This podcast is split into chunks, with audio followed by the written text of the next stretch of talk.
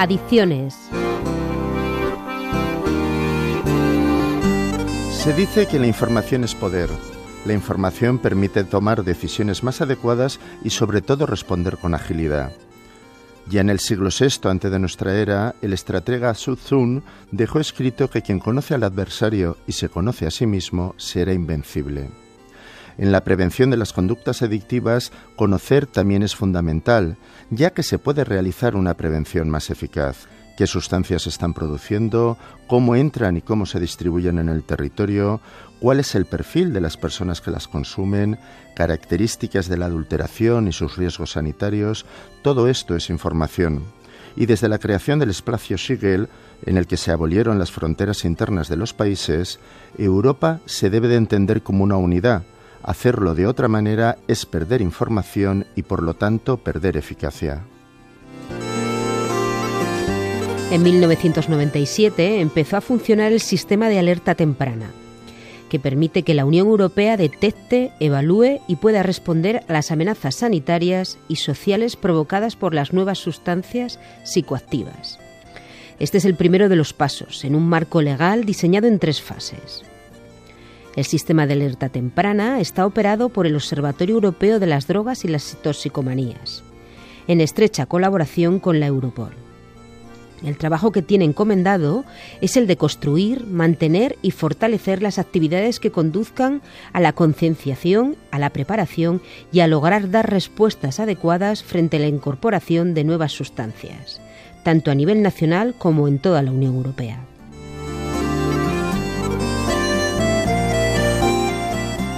El sistema de alerta temprana se compone de una amplia red de colaboradores. Además del Observatorio Europeo de las Drogas y las Toxicomanías, se incluyen 29 sistemas nacionales de alerta temprana, los de los 27 miembros de la Unión Europea, más los de Noruega y Turquía.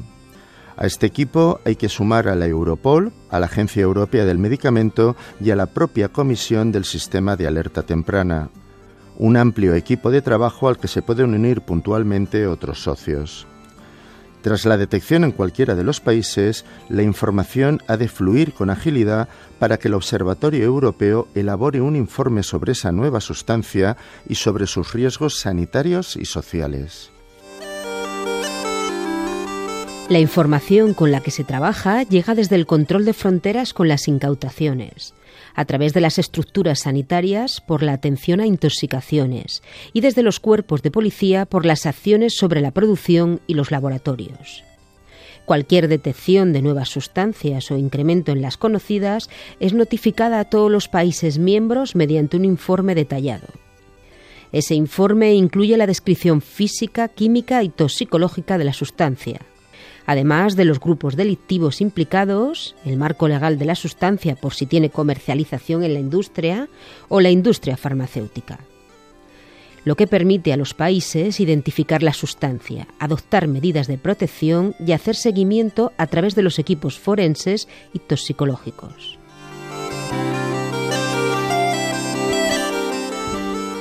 Lo más cercano al sistema de alerta temprana europeo que tiene los Estados Unidos es la Administración de Control de Drogas, conocida como DEA, una agencia del Departamento de Justicia dedicada exclusivamente a la lucha contra las drogas. La DEA nació durante la presidencia de Richard Nixon dentro del espíritu de la llamada guerra contra las drogas. La DEA, como la propia guerra contra las drogas, ha sido cuestionada por la colaboración con narcotraficantes y terroristas frente a gobiernos calificados de no amigos, y también ha sido cuestionada por acciones extraterritoriales sin el permiso del país anfitrión. Su labor se vio muy mermada por la reducción de presupuesto durante la administración de Donald Trump. De hecho, la pandemia de oxicondona y de fentanilo también se incrementó por esa reducción presupuestaria. El sistema de alerta temprano, con la colaboración de los gobiernos de los 27 países miembros, permite trabajar activamente para reducir los daños de las nuevas drogas y gracias a ello su funcionamiento es un éxito. Las sustancias con capacidad de generar adicción y las conductas capaces de generar adicción crecen constantemente, tanto en su diversidad como en su disponibilidad lo que nos obliga a fortalecer las acciones ligadas al sistema de alerta temprana y sobre todo a potenciar la prevención a través de la reducción de factores de riesgo y de la educación. Educación para aumentar los criterios con los que tomar decisiones responsables. Educación para incrementar la autoestima, el autoconcepto y la resistencia a la frustración. Educación para desarrollar las habilidades sociales y la corresponsabilidad.